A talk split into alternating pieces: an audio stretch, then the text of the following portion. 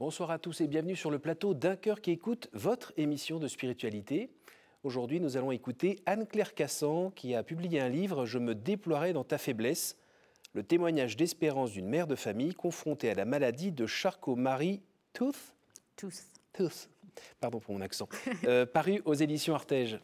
Bonjour Anne-Claire. Bonjour. Merci d'être présente. Merci. Euh, ce qu'on devrait voir dans cette émission avec vous, fruit de votre livre, c'est que euh, si la maladie euh, arrive tout d'un coup dans votre vie, alors que ce n'était pas forcément prévu, euh, et qu'on est marié, qu'on est maman de quatre enfants, euh, cette maladie insidieuse euh, n'empêche pourtant pas euh, la grâce d'être présente et de peut-être vivre autre chose qu'écrasé par euh, bah, le poids de cette contingence. Et vous allez nous expliquer comment vous arrivez à avoir cette lumière dans les yeux. Oui. Juste avant, je vous invite à nous lire un extrait de texte de votre choix. Alors, je vais vous lire un texte de Charles Péguy. C'est moi l'artiste, dit Dieu. Tu es mon vase d'argile. C'est moi qui t'ai modelé, façonné. Une mer- merveille au creux de ma main. Tu n'es pas encore achevé, tu es en train de prendre la forme de mon fils. Voici que tu te désoles et que tu désespères parce que tu as pris quelques fêlures au contact des autres. Tu t'es heurté, tu as été ébréché, tu as même pu tomber par terre, te briser en mille morceaux. Fêlures et raflures, lézardes, brisures, cassures, ratures. N'oublie pas, c'est ta condition de vase. Si je t'avais rangé dans un placard à vaisselle, tu ne connaîtrais pas ces heures de la vie, mais tu ne servirais à rien, ni à personne, tu serais un vase inutile. Moi, dit Dieu, j'aime les vieux vases un peu usés, un peu ébréchés. Ils ont toute une histoire, et toi, tu voudrais être lisse comme un nouveau-né? Je te connais, ô toi que j'ai façonné, pétri avec tant d'amour. Je ne voudrais pas que tu te désoles de tes ratés. Tu es fait de boue et de lumière, tu es fait pour servir, à ne regarder que tes failles, tes faiblesses et tes chutes. Tu te sens encore trop sur toi-même et tu restes prisonnier de tes failles. C'est moi l'artiste et je m'y connais dans l'art de reprendre un vase. Laisse-toi faire. Je suis l'artiste, c'est moi qui moule, qui pétrit, qui donne la forme. Toi, mon vase d'argile, viens te glisser au creux de mes mains ma- paternelles. Laisse-toi pétrir. Abandonne-toi longuement à mon travail de potier. Expose-moi tes fêlures, tes brisures, tes cassures. J'aime à faire du neuf. J'aime à te regarder. Viens et n'aie plus peur. Chaque fois que tu retombes dans ces fautes que tu voudrais ne plus commettre, je te dis, le pardon est là. Viens et continuons ensemble. J'aime à te regarder, voir les efforts que tu fais et tout le mal que tu te donnes. J'en éprouve grande joie et tu réjouis mon cœur.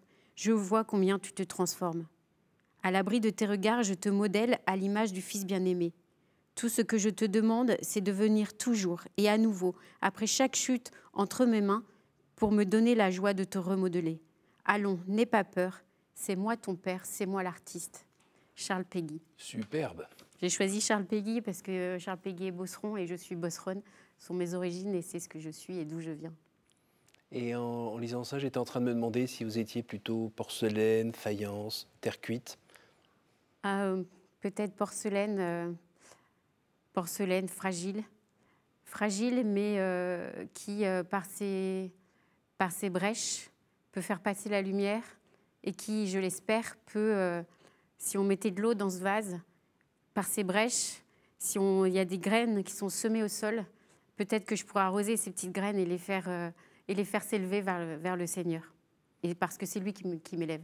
Si on fait une photo d'identité euh, de vous aujourd'hui, là, maintenant, Alors là maintenant, je suis maman, j'ai 45 ans, euh, mon mari est militaire et je suis euh, maman de cinq enfants. Et, euh, je suis la dixième d'une famille de 10 enfants, donc la petite dernière. Mhm. Euh, voilà.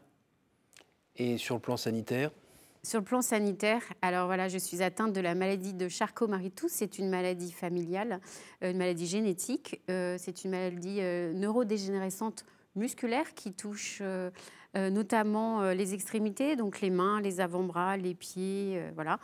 Euh, c'est une maladie qui est de notre famille euh, puisqu'elle a été transmise par ma maman. Euh, elle apparaît à différents âges. Moi, elle est apparue il y a une quinzaine d'années. et vos frères et sœurs euh, Alors nous sommes sur les 10, nous sommes 7 à être atteints. Oh Voilà. Et à différents niveaux. Y a différents niveaux. Les garçons sont, sont plus atteints que, que, que les, que les filles et ils sont en fauteuil roulant, enfin voilà, plus, beaucoup plus atteints. Donc l'histoire, c'est que petit à petit, les fonctions motrices diminue Voilà, parce qu'en fait, les, les, muscles sont mal irrigués, donc les muscles ont une tendance à s'atrophier. Donc au niveau des mains, on perd euh, notre système de préhension. Voilà, euh, moi je tremble beaucoup parce que j'ai plus trop de force dans les mains.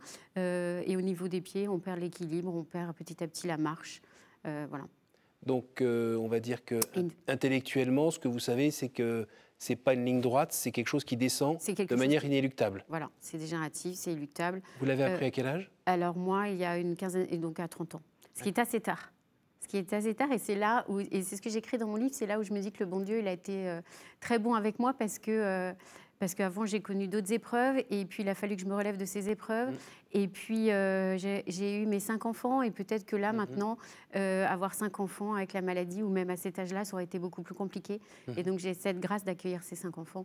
Votre mari était au courant qu'il y avait euh, cette épée de Damoclès oui, qui oui, oui, dessus il connaissait ma famille. Oui, oui. Et c'est donc on a choisi, on a choisi de la vie. En fait, on a choisi d'accueillir la vie. C'est le bon Dieu qui nous donne.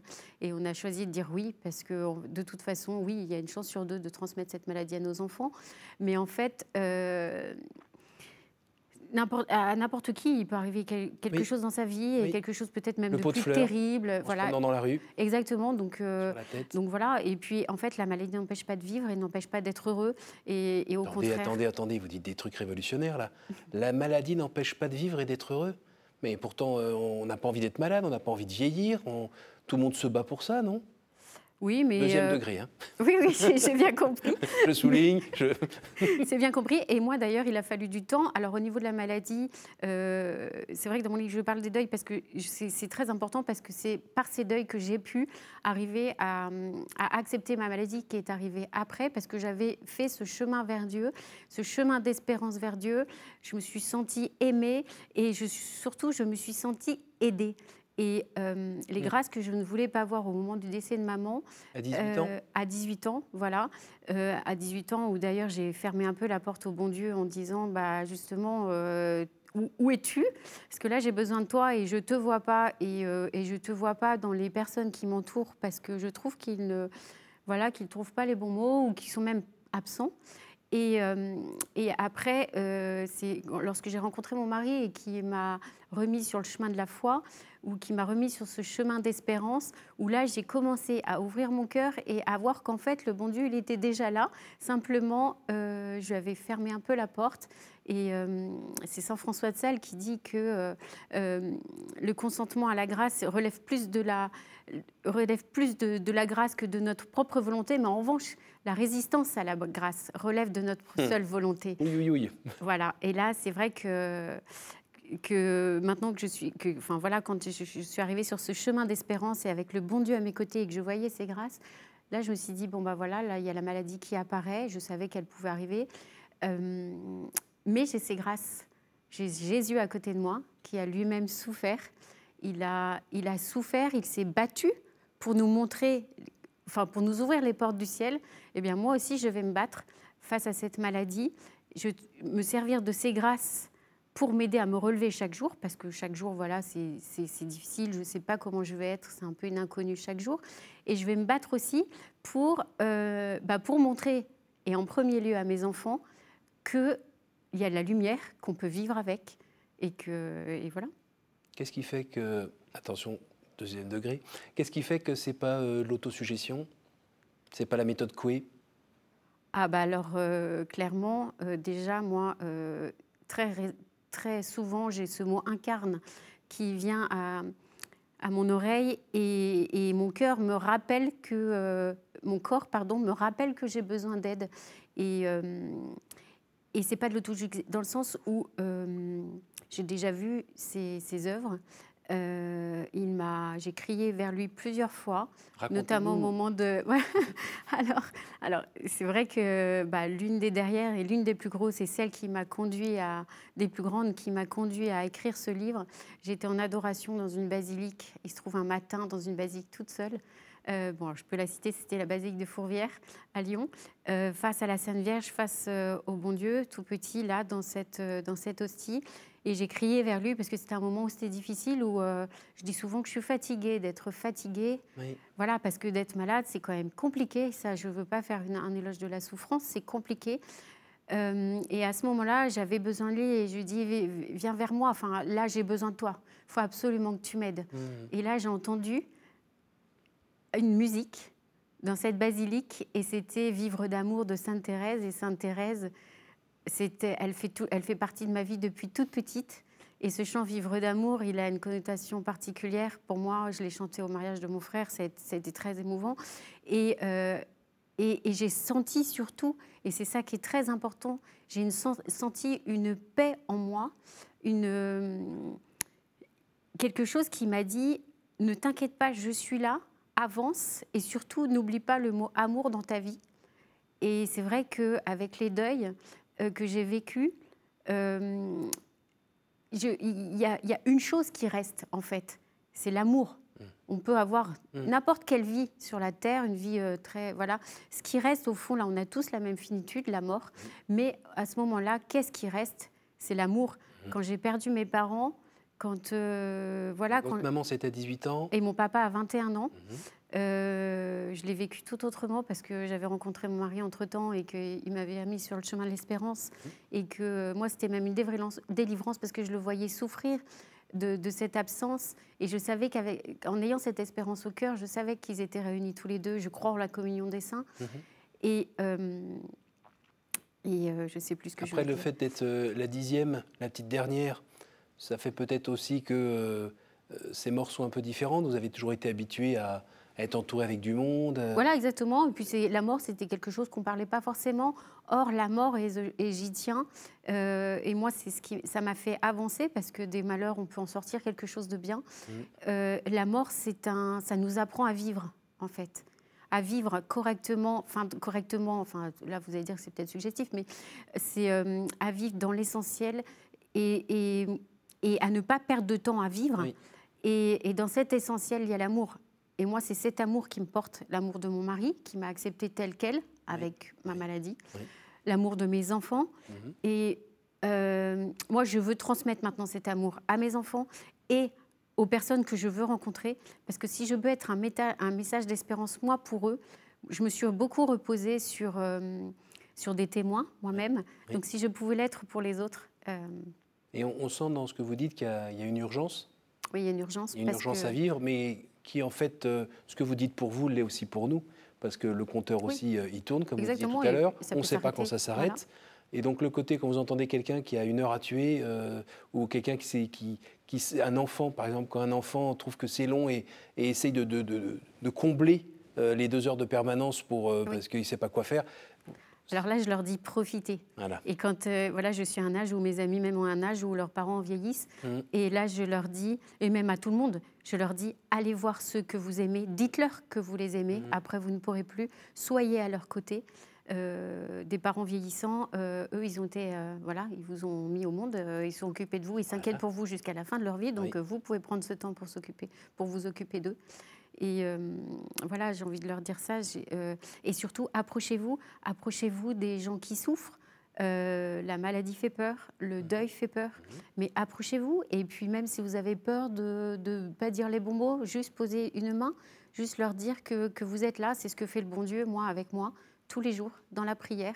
J'en ai besoin. Mmh. La prière, c'est Sainte Thérèse qui dit que la prière est un cri de reconnaissance cette reconnaissance, je veux lui donner. Je veux lui donner la première passe parce que c'est lui qui me qui m'aide au quotidien. Donc j'essaye de faire une heure d'oraison chaque jour.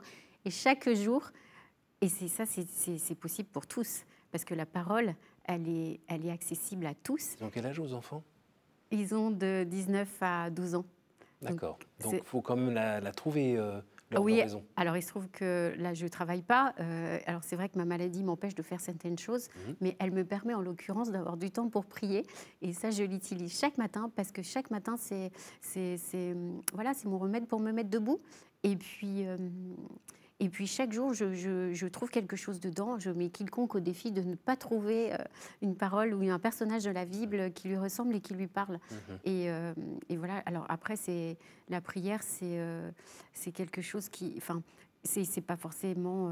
ça peut être simple dans le sens c'est un dialogue. Donc on peut, comme un ami, on peut lui parler. On peut lui, moi, ça me, ça me permet de me décharger. C'est l'endroit, c'est le moment où moi qui me sens faible, régulièrement, c'est bah, je me fais toute, toute petite et je n'ai pas peur de me mettre toute petite face au bon Dieu. Et là, je lui dis aide-moi et donne-moi les clés pour. Alors, parmi les gens qui, qui, nous regardent, il y en a certains qui sont, qui sont à l'hôpital, qui sont chez eux, qui sont malades, qui trouvent ça très long, très très long. Et, puis, petit à petit, ils ont fini un peu par se, recroqueviller, un peu sur leur douleur ils sont moins en rapport avec euh, ceux qui sont autour, ils sont euh, un peu en train de se dessécher. Qu'est-ce que vous avez euh, envie de leur dire? Parce qu'il y a une usure, hein il y a une usure de... Oui, il y a une usure, mais là j'ai envie de leur dire, prenez n'importe quel petit geste de bienveillance que vous allez avoir dans la journée. un regard, un verre Un regard, un, un, geste, remonté. un drap remonté, une visite.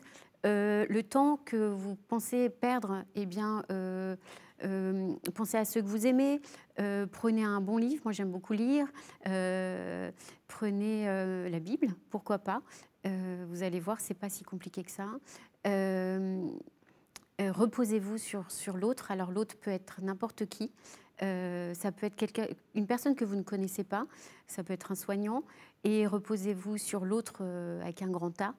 il vous donnera des grâces. Ouvrez votre cœur parce que il n'est pas si loin, vous avez l'impression qu'il est, qu'il est à l'extérieur, mais il est peut-être à l'intérieur de vous. Et pour ça, il faut... Euh, et puis, ouvrez-vous aux autres aussi. Euh, moi, je me suis renfermée beaucoup au moment du deuil de maman parce que je trouvais que personne ne m'aidait. Euh, et, en fait, c'est horrible parce, que, parce qu'on s'enferme, on s'isole et que finalement, venir vers Dieu, moi, ça m'a libérée. On trouve une certaine liberté, une liberté de dire oui, j'ai mal une liberté de dire euh, oui, je suis toute petite, mais je peux quand même apporter quelque chose à quelqu'un. Mhm.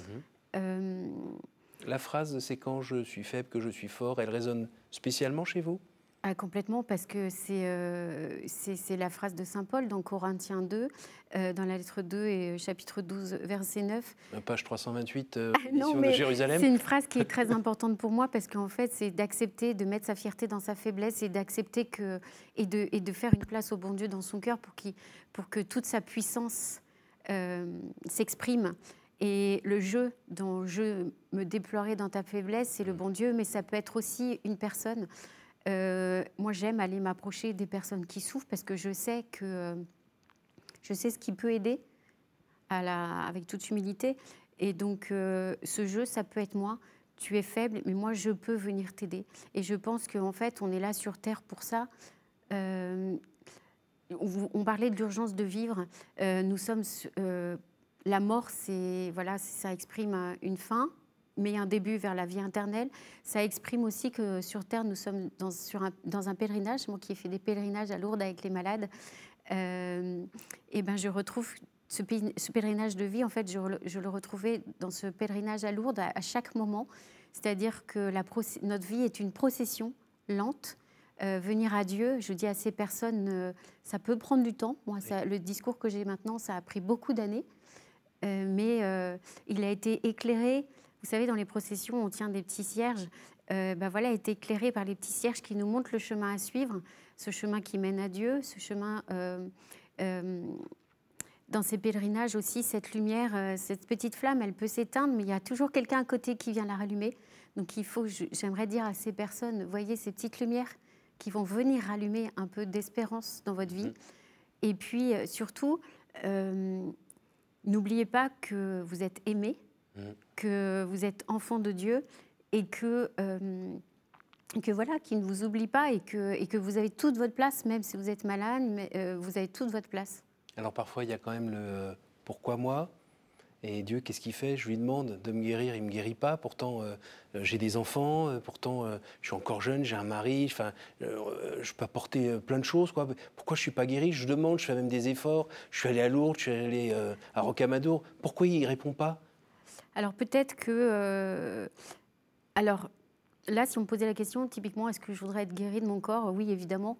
Mais euh, je dirais que ce n'est pas la priorité. Là, il m'a guéri d'abord au niveau de mon âme parce que je m'étais un peu perdue. Mm. Et, euh, et, c'était, et peut-être que je ne demandais pas la bonne guérison du départ, mm. en fait.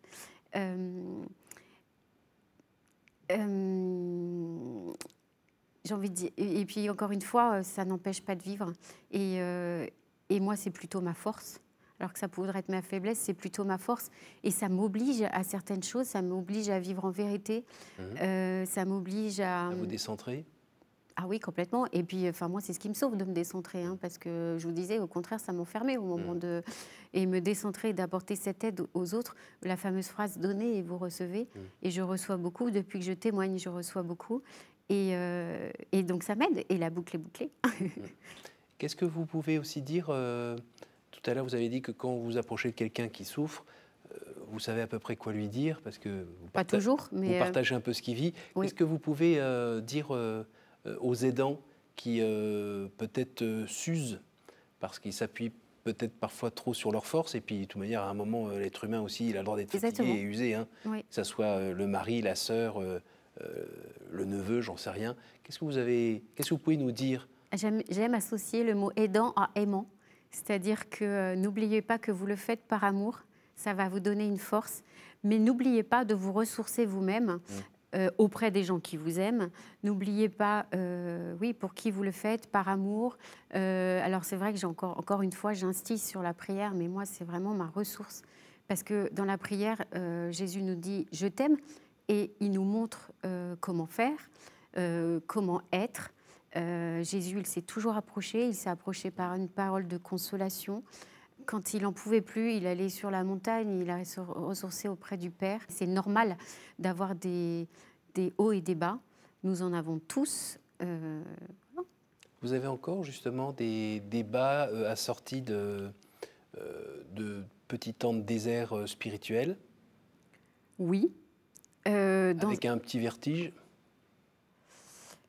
Alors oui, oui, oui, bien sûr, évidemment, je suis pas une. euh, je pense que les déserts, euh, il y en a toujours. Euh, dans ces cas-là, euh, dans ces cas-là, je fais quelque chose qui m'aime, je- que j'aime. Euh, voilà, je lis ou je me ressource dans l'art. J'aime beaucoup l'art parce que j'aime beaucoup voir la beauté, j'aime contempler. Euh, pourquoi? Parce que euh, bah déjà, bon, la beauté de la création. Parce que voilà, donc j'irai me promener, j'irai voir. euh, J'aime voir euh, les couleurs des fleurs, enfin voilà, les- et j'aime aussi voir la beauté que peut donner l'homme aussi dans le monde euh, par, euh, par ses dons. Mhm. Euh, par exemple, un maître vitrier dans les, dans les vitraux ou, euh, ou euh, dans la poterie. On Oui. parlait de poterie. Mhm. Voilà, je, je sais, j'ai des petits moments de ressources et je vais aller les chercher. J'appelle ça mes petits, ma Galilée. Vous savez, quand, le, quand le Christ est ressuscité, il, est- il est- il a dit à, il a dit allez euh, aux apôtres, allez en Galilée parce que c'est là où tout a commencé, c'est là où tout est beau, c'est là où vous avez reçu toutes ces grâces, tout cet enseignement. Et donc moi, mes, mes petites Galilées, voilà, c'est tout ce que j'engrange. Alors moi qui viens d'une famille d'agriculteurs, les granges, on met le blé Mhm. et on le sort enfin, au, mo- au moment opportun où on en a besoin.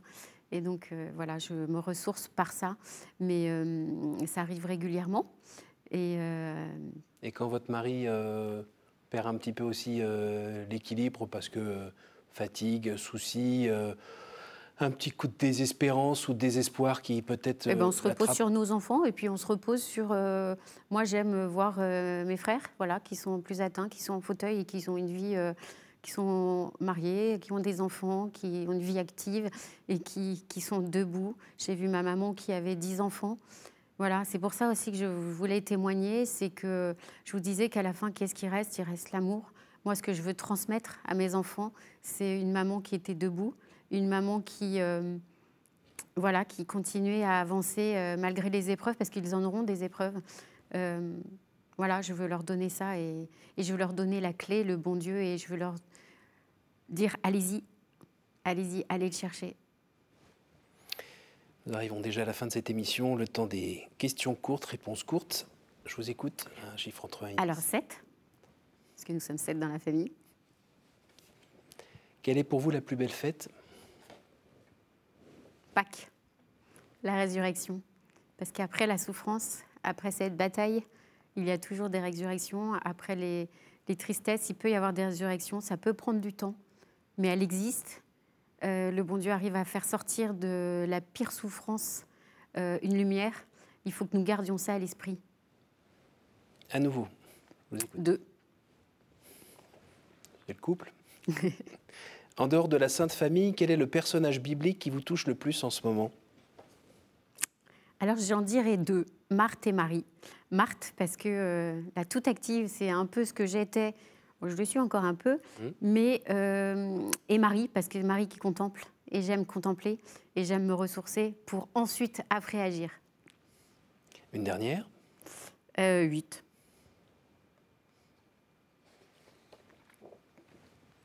Au jour du jugement, qu'aimeriez-vous que Dieu vous dise? Viens, et merci d'avoir amené d'autres personnes avec toi. Super, merci beaucoup Anne-Claire. Merci beaucoup pour Merci votre pour votre témoignage. Je rappelle le titre de votre livre, Je me déploierai dans ta faiblesse, le témoignage d'espérance d'une mère de famille confrontée à la maladie de Charcot-Marie-Tooth Tous. aux éditions Artege, où euh, on, à la fin de ce livre, quand on le referme, euh, si on a bien été attentif, on a compris que c'est pas avec vos petits bras et Non. votre volonté que vous êtes qui vous êtes aujourd'hui, mais c'est bien justement euh, en vivant cette vulnérabilité euh, dans les bras du Seigneur. C'est lui en fait euh, qui, qui vous aide à être qui vous Qui êtes aujourd'hui. Et c'est pas juste des mots, c'est vraiment votre c'est vraiment vrai. Merci beaucoup, merci à vous tous pour votre fidélité. N'hésitez pas à retrouver ce, ce programme sur notre site internet ktotv.com, à le réécouter à la radio, en podcast, à le partager autour de vous. Euh, merci pour votre fidélité et à la semaine prochaine.